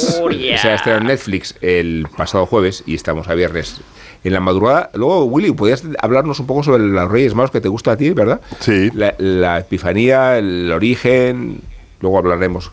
Eh, pero, pero vamos a hablar de, de, la Sociedad de la Nieve. Ah, vale. Porque, porque a, a, mí me ha gustado mucho frente a la opinión de Isabel. Y, quería escuchar vuestro punto de vista. Eh, también el de Isabel, que esta mañana no estaba ya en el programa de Arsina, pero Rosa... más con Isabel. Yo... Eh, me parece un peliculón, me parece la mejor película de Bayona, no me ha atrapado del todo, pero le reconozco mucho, muchos méritos eh, y sobre todo el que no sea una cosa como la otra película que era como New Age y era cosa, una cosa espiritual y o sea espiritual guay no y en este en este caso no lo es eh, me, parece un acierto que sea un actor eh, desconocido por lo menos para mí eh, o sea, que, me parezcan de verdad personajes, aunque ahora esté hablando como una persona que no sabe lo que es el cine, ¿no? Es decir, que me creo también a. El otro día vi Cristina en Suecia y me creía a Greta Garbo, ¿no? Eh, que no. O sea, que no, que no. Incluso me, me creía a John Gilbert. Eh, como, como español, pero, pero me parece una gran película que, que, que trata sobre un tema que, me voy a repetir, está mm, en, la infancia. Es decir, que, que cómo devorábamos Viven el, el libro en, el, en la edición de bolsillo, que, que ya tenía páginas amarillas desde el principio y, olía, y era uno de esos libros que olía muchísimo. Eh, un, tochazo en, en, bolsillo en una edición horrible y nos gustaba ver cómo, cómo comían cómo comían carne humana. Mm y cómo lo hacían Carpacho y, sí que eh, creo que Bayona ha hecho un tratamiento fantástico de, ese momento, de ese momento que luego, que luego al final de la película no sé, no, mm, lo gordo que viene, decía ahora os vamos a explicar cómo hemos sobrevivido allí, eh, de eso no se habla, ¿no? Pero, pero que, qué tratamiento de ahí se encargan unos cuantos de cortar la carne y los demás no lo vemos, solo nos la comemos, luego la gente que tiene problemas religiosos, que en realidad hay un problema antropológico de, más allá del religioso, es el vivimos en comunidad, si nos comemos uno a otro nos extinguimos. Es decir, que esa es la razón última por la que no nos comemos uno a otro realmente, porque si no, acabamos, acabamos con nosotros. Pero claro, ahí te estás comiendo a la gente y tampoco me parece la, la, la eh, el asunto central de la, de la película, verdad que la película es como eh, en la, en la comunidad, eh, el canto a la vida, estoy, estoy, soy el muerto y estoy hablando, yo estoy, contando la película porque somos lo mismo los muertos que los vivos y, en este caso mucho más. Se habla de, de la de la Eucaristía en la en la en la película y efectivamente que hay un poco de Eucaristía. He oído... Es una, he, un trasfondo religioso enorme. Eh, claro, claro. Yo mm. luego, luego está el asunto que, que sí hemos discutido de... Sí, yo me sé la historia y, y, que, a ver qué me va a contar tú que yo no sepa, ¿no? Eh, he leído que está haciendo Bayona con con Díaz Llanes eh, eh, a Chávez, a Chávez Nogales, ¿no? Y entonces dice, luego me dirán que ya hay muchas películas de la guerra civil, dice, pero hay generaciones nuevas que no lo conocen. Y yo digo, pero vamos a ver, yo no estaba en la batalla del Ebro, o sea, no entiendo ese, que, que, me, parece que se puede aplicar a Viven y, a la, guerra civil. Es decir, yo no estaba en la batalla del Ebro, yo no, mm. yo no sé sobre la guerra civil porque estuviera mm. eh, eh, en, la Brunete. O sea, eh, yo, yo he leído decir, decir las nuevas generaciones. Por, acotar la edad de Rosa. No, pero, pero me refiero a, esa explicación. No estuvo en la Brunete. Que da él, a esa explicación que da él sobre las nuevas generaciones. O sea, nosotros hemos leído sobre la guerra civil, sobre el holocausto, no hemos estado allí. De, pero eh, las nuevas generaciones no leen. Porque mis abuelos vivieron la guerra civil y no, o sea, yo no, tengo un testimonio directo porque mis abuelos no les hacía mucha gracia y ahora me arrepiento mucho de no haberles interrogado más diciendo sé que nos hace gracia recordar aquel periodo, pero me encantaría verlo con a ver, eh, eh, este planteamiento. No, no, se entiende, no, yo, eso no lo comparto. Era una cosa al margen de la. Yo eso no lo comparto porque además es un mito, hablamos del Fausto, eh, en fin, Fausto es un mito y esto es un mito mm, de mucha menor escala. Eh, pero es un mito, es un, mito, igual, es, un mito contemporáneo que admite. Eh, bueno, ¿qué harías por sobrevivir? ¿Hasta, ¿Hasta dónde llegarías solo, por sobrevivir? Solo un apunte antes, solo un apunte antes de dejarle a, Isabel, que es la que no todavía no se ha pronunciado sobre, sobre la película. Hay, hay un recurso eh, narrativo de la película de cada vez que se muere un. un ponen el nombre. Ponen el nombre como una ficha. Porque tal. no te han, porque no te has enterado de quién es. Yo sí, claro. Es, eso, eso, en fin, eso luego podemos decirlo. Precisamente por eso, como mi nula empatía porque no me he enterado de quién es, porque no he desarrollado una relación con ese personaje. Eh, el nombre, el nombre me da igual. Yo a, partir de la mitad de la película, a partir de la mitad de la película, en lugar del nombre, dado que ya han empezado a, ya han normalizado la, cadena alimentaria, eh, podría un lote, pondría el lote de 2484 y la fecha de caducidad y un código de barras. No, pero eh, sabes Sergio que los nombres consumir no aparecen, preferentemente que los nombres no aparecen porque te lo estés comiendo, los nombres aparecen en cuanto mueren o en cuanto lo encuentran, porque cuando van a la cabeza del avión, que, que, que, es un homenaje. Es un, homenaje, es un epitafio, es, es, una, es Evidentemente. Pero, yo en lugar de epitafio le pondría una etiqueta de supermercado. Que, claro, todos los, todos los elementos que, que, tiene la película para que tú salgas del cine diciendo es que es un epitafio y es que cómo me impresiona el alud y es que eh, qué bonito cuando aparecen las madres y se les abrazan y todo eso es lo que matemáticamente está eh, escaletado para que la película cumpla eh, todos los hits del algoritmo y yo entiendo que es una película que funciona y que guste, igual que entiendo que no guste eh, Salvo, o sea que, que, evidentemente esta película está hecha para un consumo eh, masivo de una película, de una historia que se ha contado mil veces. Yo eso no entiendo la crítica en ningún caso, o sea, yo he visto chorrocientas versiones de Ben Hur y la última versión de West Side Story y me gusta como la primera y la misma historia la puedo ver repetida 60 veces. Lo que yo le achaco a esto, no busquéis un tema en la película porque no lo tiene, igual que no tiene un propósito un personaje. Es una película que va, no tiene un protagonista. Y eso que es deliberado, que es, intencionado, que es para. Es el problema que cuando yo estoy viendo la peli, eh, no me interesa nada de lo que les está sucediendo.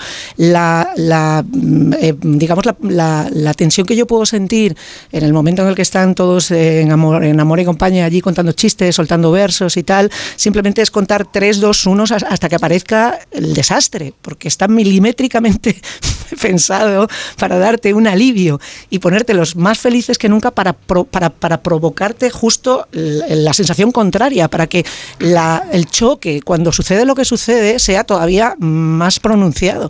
Y es tan tan, tan, con, tan con escuadra y cartabón como está diseñada la película que yo pues me aburro porque sé perfectamente qué es lo que va a suceder inmediatamente después. Pues, no tengo ninguna empatía con ningún personaje. el hecho de que hable el muerto es qué bonito. Cuando sales de la película, qué bonito. El que te hablaba era el muerto. No te enteras hasta el minuto 45, que es cuando sabes que se va a morir o los dos. No, pero él no te dice que es el, es el muerto hasta que no llega un momento determinado en el que te dice, ¿sabes qué?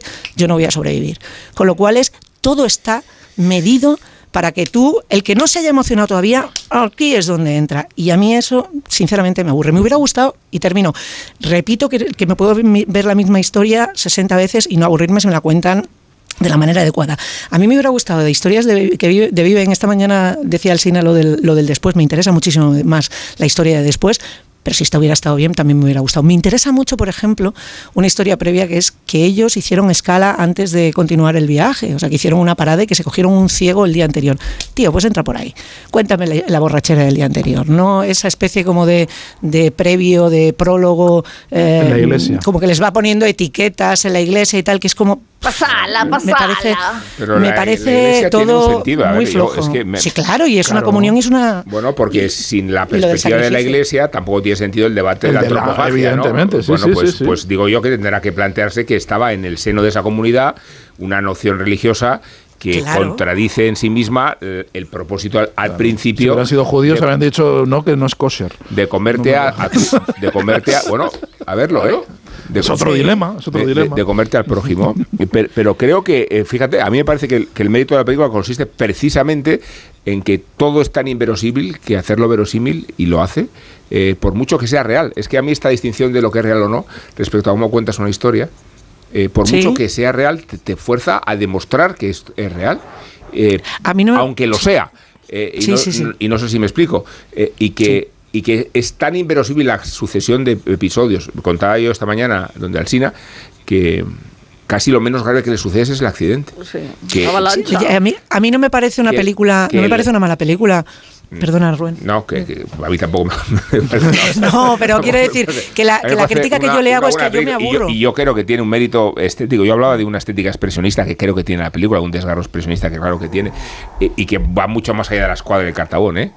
A mí me parece que cuando empiezan a caer, cuando empiezan a caer muertos, no me, no me, no me, no me afecta las muertes, salvo que él quiera que haya un punto de intensidad eh, o de tristeza. Pero cuando, cuando empiezan, fulanito o menganito, es que no sé de quién me hablan. Es que Solamente los, sé que hay una personajes no están diferenciados. Sé que hay una chica, pero no distingo entre, entre, entre, los muchachos. No, sé quién es. No, hay una, no, estableces una relación con los personajes. Eso es. Y siendo mucho más vulgar y siendo mucho más convencional y siendo una película eh, pues con todo lo bueno y lo malo que tenían las películas de los 90, la de Frank Marshall, que es una peli que se, que se puede haber quedado antigua, tú sabías que la hermana de Nando Parrado era la que se moría, que se moría la madre. Y que era. Eh, que Ethan Hawke. Eh, aparte, pero, ya, pero es que para eso también sirven las estrellas. O el protagonismo, los personajes, o los protagonistas bien definidos. Si tú tienes un protagonista bien definido, da igual que sea eh, Alec Guinness, que sea eh, Ethan Hawke o que sea Tom Cruise, porque, porque, porque lo tienes claro. Omar Sharif no era una estrella antes de, hacer Doctor Cibago. Y mm, quiero decir, es un protagonista absoluto. O sea, no, no necesitas solamente una cara para distinguir entre una coralidad. Necesitas un personaje bien escrito. Y si hablamos de Omar Sharif, me veo obligado a hablar de Jim ¿eh? Te obligan las circunstancias. y de las camisas. No, tendré que no. Claro, más sheriff. Te vas de la nieve al desierto. pero con muchísima facilidad. Eh, que no sé cuánto nos queda todavía de programa, pero. pero no tanto como para que tengamos que comernos unos Cinco minutos, me dicen a Arias. cinco minutos aguantamos. Pero, pero lo, que, quiero decir es que si. Lo que Yo vi la película también es que si Bayona, si ¿eh? Bayona llega al final de los Oscar y, y reganara, lo voy a celebrar porque yo los goles de la selección los, celebro todos, ¿eh? Pero. está en contra. Pero, que ¿por qué? No entiendo esto tampoco. No, pero porque, pues por la, patriotismo, la asociación patriótica sí, no porque, no porque sí, porque yo los, porque yo lo, porque yo soy futbolera en ese sentido. Yo no, eh. porque es bueno para la industria española, joder. Yo claro. sé eh, no entiendo esta. Es bueno para la industria española. La industria del cine. Y para Netflix también. Gracias, no sé. Oye, pero que tenemos muchos estrenos pendientes. Adelante, Rosa, estrenos ¿Eh? pendientes. Estrenos eh, pendientes. aquí la sección estrenos pendientes. Estrenos pendientes, la zona. son? La zona de interés la película eh, basada, basada, inspirada creo, ¿eh? porque creo que más que basada está inspirada en la novela de Martin Amis. Y yo eh, lo que no tengo muy claro es si va a meter el humor que tiene Martin Amis y, que le criticaron incluso antes de que la novela se publicara, porque estamos hablando de una vida idílica al lado de, un campo de exterminio, ¿no? De una familia normal. Luego, otra cosa, eh, True Detective. Esto se estrena el 19 de enero. True Detective. 19 de enero, ¿eh? para que vean los oyentes. Que True Detective. En Alaska. Uf, True Detective. Jodie Foster de protagonista. mucha nieve también, mucha nieve. el, 15, el, 15 de enero. Eh, la de Valenciaga en Disney el 19 de enero. Muy bien, Rosa. The New Look, The New Look en Apple TV, que es Juliette Pinoche que le gusta a Willy eh, Ben Mandelson, Chanel y Christian Dior. O sea, de New Look es lo que, lo que inaugura Christian Dior y Chanel dice dónde va a poner a las mujeres así que no pueden ni respirar, ¿no? O sea, muchísimas ganas. Y, luego New Look, vuelven a hacer Shogun. O sea, Shogun era la miniserie mítica de, Richard Chamberlain antes del pájaro espino. Y el 27 de febrero en Disney se estrena Shogun, eh, la historia del marino inglés cautivo en Japón en el siglo XVII. O sea, muchísimas ganas. Y luego el régimen en HBO, que no es de, dieta. Ese es ya el 4 de marzo, que es, Kate Winslet como dictadora y es de Stephen Frears. O sea, bueno, bueno muy bien, un montón de cosas. Una, muy bien, enero, maravilloso. Una, una pequeña, ah, espera, una, una, más, una más, perdona. Una más, una más. Sí, no, no, perdón. Mary, esta, no tiene, esta no tiene fecha en Sky Showtime, es Mary and George y es Julian Moore como Mary Villiers en el siglo XVII manipulando a su guapo hijo George para seducir a Jacobo I de Inglaterra. O sea, es que no puedo esperar. No, no podemos esperar. Yo, no, la yo quiero hacer una recomendación de cartelera. Isabel, decías que querías decir un comentario, ¿no? no, quería recomendar una película. No. una película, una película. Violento, eh, yo siempre con. No, no. Que va, pues si yo os mando besos y abrazos, todo lo que ya, pero eh, Sergio está Yo lo siento, no, pero de esta burra no me bajo, de esta burra no me bajo. Quiero recomendar una película que está en. ¿Qué me ha dicho? Sí, no, no, Los chinos se están comiendo. Ay, que es una peli que esta os va a gustar, que es de Mateo Garrone, que Ah, me gusta. Ah, bueno, vale, sí, entonces sí, Que está en cartelera Yo Capitán, la película de Mateo Garrone, que ganó el premio de interpretación en el Festival de Venecia. Eh, el chaval Sidhu Sar, que es, es un, portento, un actor desconocido que tiene madera de estrella, ves como ese no se te, no se te pierde, que es el protagonista de esta, no, se te, no te se va de la cabeza. Es la historia de dos críos de 16 años en Senegal que van de Senegal a, Italia por una chiquillada, o sea, son eh, un, par de muchachos que de repente piensan que como les gusta el Madrid y el Barça y les gusta la música, que, que eso es dar, es dar un saltito, atravesar el desierto, pues, eh, pues es una, una, una historia, diría épica, pero no quiero que se confunda con la idea de la aventura, a pesar de que es una historia muy, muy bonita dentro de las atrocidades que, pues estos personajes mm. eh, viven. Y es viven. ¿no? no, es una película muy recomendable y que además mm, los adolescentes deberían ir a verla. y, no, haber institutos. como diría Victoria tenemos muy poco tiempo. Bueno, pues entonces... tenemos tampoco tenemos, tenemos que perder porque es el jefe pero tenemos, tan, tenemos tan poco tiempo que, tenemos que despedirnos eh, nos, quedaríamos toda la noche hablando pero lamentablemente sí pero no porque tenemos que ir por los regalos. cuando veamos la de Yorgos Lantimos también. hoy que gana por favor. que tenemos que recoger los regalos Lantimos, sobre todo. Lantimos un programa los regalos que os habrán traído muchos a vosotros y, a mí el mejor regalo de vuestra amistad. Eh, oh, Nacho Arias gracias. Ana Ramírez gracias. Y María Jesús Moreno que es nuestra productora. Sergio del Molino Rosa del Monte Guillermo Altares incluso Isabel Vázquez. Un besito. Y JF, que es el que nos despide el programa. JF León, como, como ha de ser y como debe de ser que le gusta a Rosa. Rosa dice mucho debe de ser. Lo dice Feijo.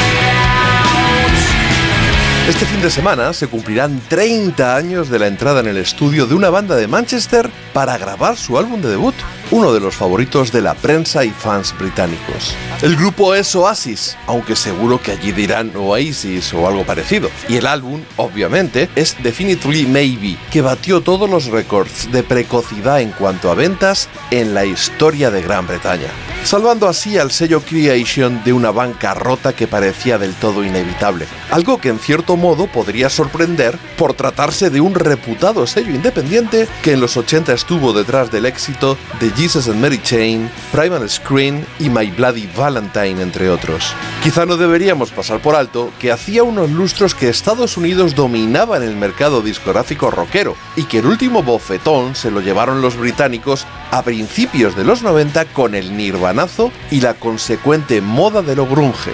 Volviendo a lo que nos ocupa, Alan McGee, el capo de Creation, había descubierto a la banda de los hermanos Gallagher después de que estos le enviaran una maqueta y haber quedado impresionado con su directo. Y si retrocedemos al arranque de mi intervención, habría que puntualizar que este fin de semana se cumplen 30 años, más bien de la regrabación del álbum, puesto que hubo un primer intento que resultó un fiasco absoluto y que unos cuantos estuvieron al borde del infarto al enterarse de que había que volver a entrar en el estudio. Lo cierto es que este segundo intento tampoco resultó muy satisfactorio y que los muebles se salvaron gracias a una arriesgada mezcla en el estudio del guitarrista de los Smiths, Johnny Marr, en la que se tomaron una serie de decisiones muy poco convencionales para subsanar o más bien ocultar las carencias de esas frustrantes sesiones de grabación. El disco acabó editándose a finales de agosto y batió todos los récords alcanzando el número uno en Gran Bretaña en la primera semana semana de septiembre. Noel Gallagher cumplió por tanto su promesa de llevar a la banda al éxito, que es como convenció a su hermano pequeño Liam y a sus compinches para que le dejaran entrar en su grupo, aunque también puso una condición, que le dieran el poder absoluto en lo logístico y en lo creativo.